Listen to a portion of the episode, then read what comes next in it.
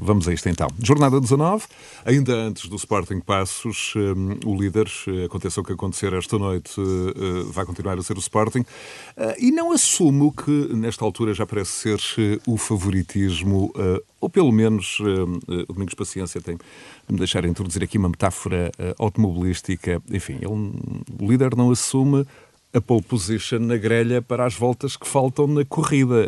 E eu pergunto, Domingos, porquê?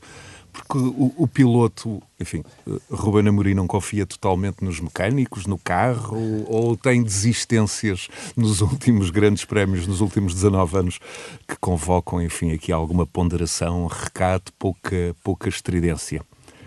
É mesmo isso. Acho que é, acima de tudo, alguma contenção em relação àquilo que é o passado e que outras, outras equipas, outros treinadores do Sporting não, não conseguiram. Isso já vai há 19 anos e é natural que haja alguma contenção.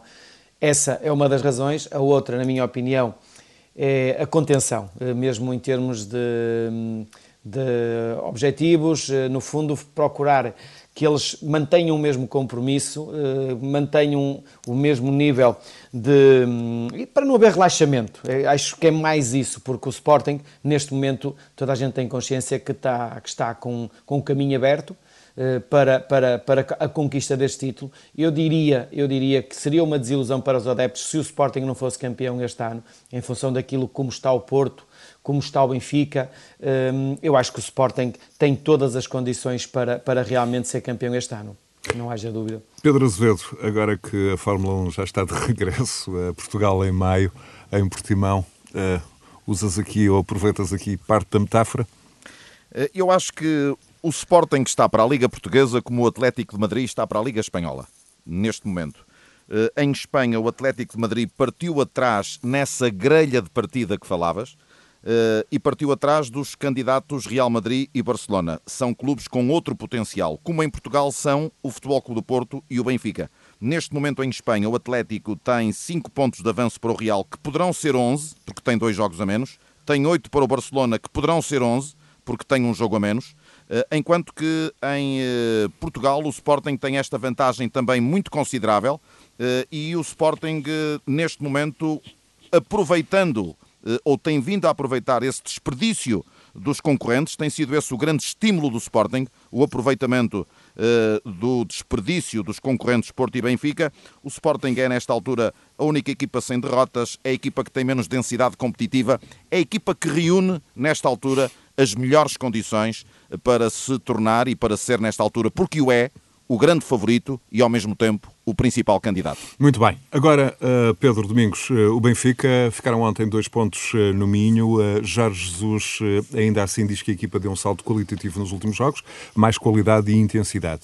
E, e, não vamos falar aqui daquele lapso de percepção nos últimos minutos do tempo. Não, é, é, evidente que ele diz, e lá, lá traz suas razões. Os últimos jogos que eu estou a ver foi o empate em casa com, com o Guimarães, depois jogou com o Famalicão na primeira parte bem, na segunda não tão bem, depois fora o Estoril para a taça e agora o Moreirense.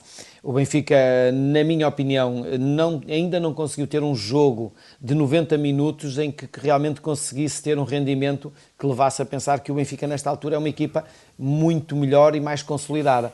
Eu há pouco fazia aqui uma pesquisa e o Benfica, desde o dia 18 do 10, que foi um Rio Ave Benfica, em que o Benfica ganhou por 3-0, o Benfica desde essa altura nunca mais marcou 3 golos na Liga Portuguesa. Portanto, isto mostra aquilo que tem sido também uma, uma, uma da grande pesta do Benfica, um que indicador. é a, a finalização. Pedro, finalização. Benfica.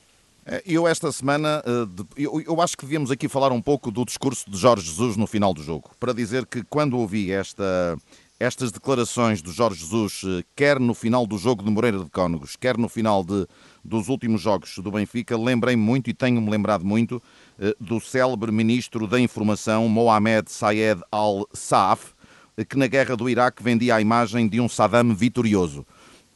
O Jorge Jesus, no meu ponto de vista, tem transformado precalços do Benfica num conjunto de sinais positivos que não tenho visto. Eh, fala num crescimento da equipa, fala na criação de muitas situações para golo.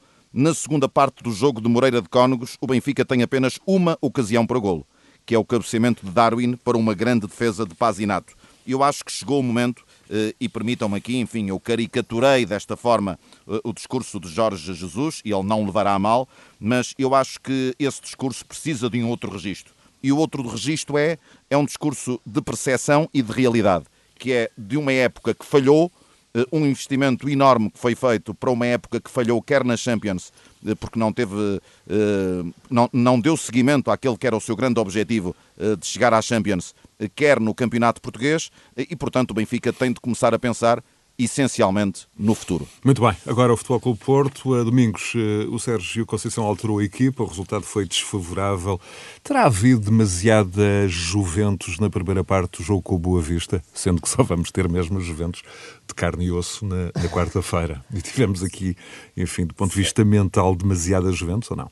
Sim, poderá, poderá, é a leitura que se faz depois do que aconteceu. Poderá ter pesado isso, ou as opções do Sérgio, muito em função daquilo que seria a preparação para o jogo com a Juventus. Quando vimos Fábio Vieira ao lado de Sérgio Oliveira, o Diogo Leite, o João Mário, portanto, jogadores que não têm jogado juntos. O, o Fábio Vieira não, foi a primeira vez que fez meio campo com o Sérgio Oliveira e, portanto, a intenção do Sérgio seria, no fundo, eh, tentar fazer com que esta equipa ganhasse o jogo e gerir a pensar nas Juventus, mas a verdade é que encontrou pela frente um Boa Vista que em 45 minutos foi demolidor e o resultado poderia ter sido muito pior ao intervalo. Muito bem, Pedro Azevedo, eh, no final, aquelas referências tácitas, eh, eh, boas imagens nas redes sociais e não necessariamente no relevado, isso não antecipa propriamente um quadro muito muito risonho para os jovens jogadores da formação que iniciaram a partida por parte de Sérgio Conceição. Aqui um, um, um grau de exigência que vai redobrar, certamente. É por isso é que eu acho que foi mais uh, perigoso o que Sérgio Conceição disse do que o que Sérgio Conceição fez. Uh, uh, o Sérgio Conceição disse no final do jogo que deu para clarificar ideias sobre alguns jogadores. Uh, e disse isto depois da pior primeira parte da sua carreira, segundo o próprio Sérgio Conceição. Eh, e em que, para dar a volta ao jogo, tirou três jogadores da formação. Eh, a relação causa-efeito ficou implícita nestas declarações do treinador do Porto. Pessoalmente, eu acho que Sérgio Conceição deveria ter dito o que disse dentro do balneário e não fora do balneário. Eh, são três jogadores muito jovens e são três jogadores que não podem ser julgados apenas por um jogo. Bom, e agora vamos, vamos olhar para a jornada europeia de Futebol Porto na Champions, de Benfica e Braga na Liga Europa. Por onde começar domingos pelo grau de dificuldade desta Juve, que apesar de, de tudo está em, em quebra no, na Liga Italiana e, e que surge sem Ramsey e sem quadrado no Dragão? Sim, eh, a Juventus não é, não é a Juventus de outros, de outros anos. Eh, não está a fazer uma época tão boa e, e, nesta altura é quarto classificado da Liga Italiana. Isso demonstra as dificuldades que está a ter, mas não deixa de ser uma equipa com grandes jogadores e, e uma equipa que, que, verdade seja dita, com, com um orçamento diferente do Porto, com jogadores com muita qualidade. Eh, agora, a Liga dos Campeões, tudo pode acontecer. O Porto vai encontrar esta Juventus numa altura em que não está tão bem, em função também do ciclo de jogos. O Sérgio Conceição até disse que seria um jogo que o Porto ia descansar, mas isto é, é ironia porque qualquer, qualquer jogador e qualquer treinador gosta de ganhar um jogo com este, desta dimensão e, portanto, vamos ter se calhar um Porto na sua máxima força, com os seus melhores jogadores, eh, a procurar ganhar esta Juventus e aproveitar o momento. Eu acho que o Porto terá algumas possibilidades. Domingos, e há ali um suplemento de alma que é conferido pela, pelo, pelo momento, pela competição europeia, e eu pergunto isto a um treinador que já foi finalista na Liga Europa.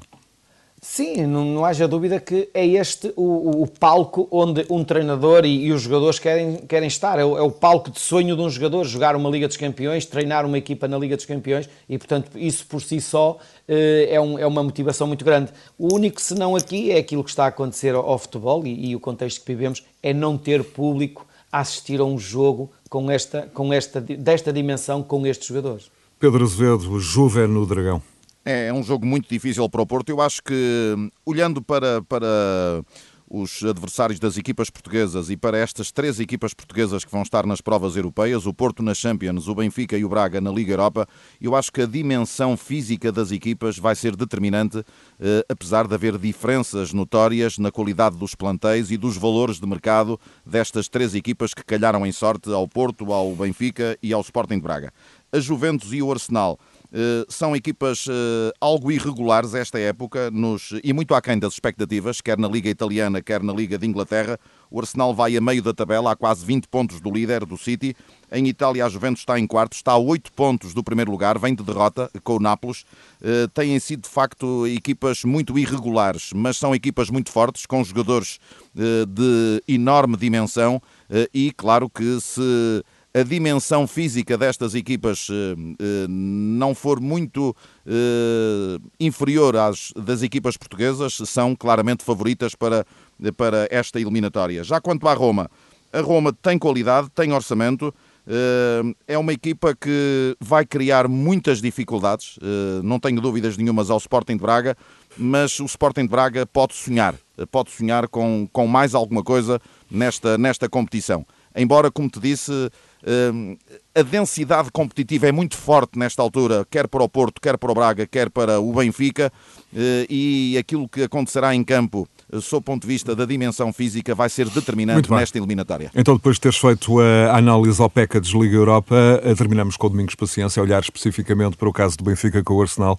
e também este desafio de Braga com a Roma de Paulo Fonseca e Tiago Sim, o Pedro, o Pedro já disse muito daquilo que é o momento que as duas equipas atravessam. Não haja dúvida que melhor a Roma porque está num terceiro lugar nesta altura e um lugar e, e também atravessou uma fase difícil. Felizmente o Paulo Fonseca recuperou e a equipa neste momento já respira melhor e já está mais confiante, mas uh, é verdade que o Benfica vai encontrar pela frente, se calhar, o Arsenal, o pior, ou, o pior momento do Arsenal uh, numa época que é esta que está a atravessar, porque o, toda a gente sabe que o Arsenal é sempre uma grande equipa, é uma equipa que anda sempre nos primeiros lutar, lugares para lutar pela Liga Inglesa, mas a verdade é que hum, este Arsenal pode estar ao alcance do Benfica, sendo em, em, em, em Roma, pelos vistos o jogo será em Roma, eh, eu acho que o Benfica E o outro será em Atenas, aparentemente, não é? Tem jogos fora, são jogos em casa, em casa não é de nenhuma equipa, portanto isso também pode jogar a, favor, eh, porque há sempre referências, jogando em casa tem sempre referências do seu estado e portanto o Benfica até nisso pode beneficiar.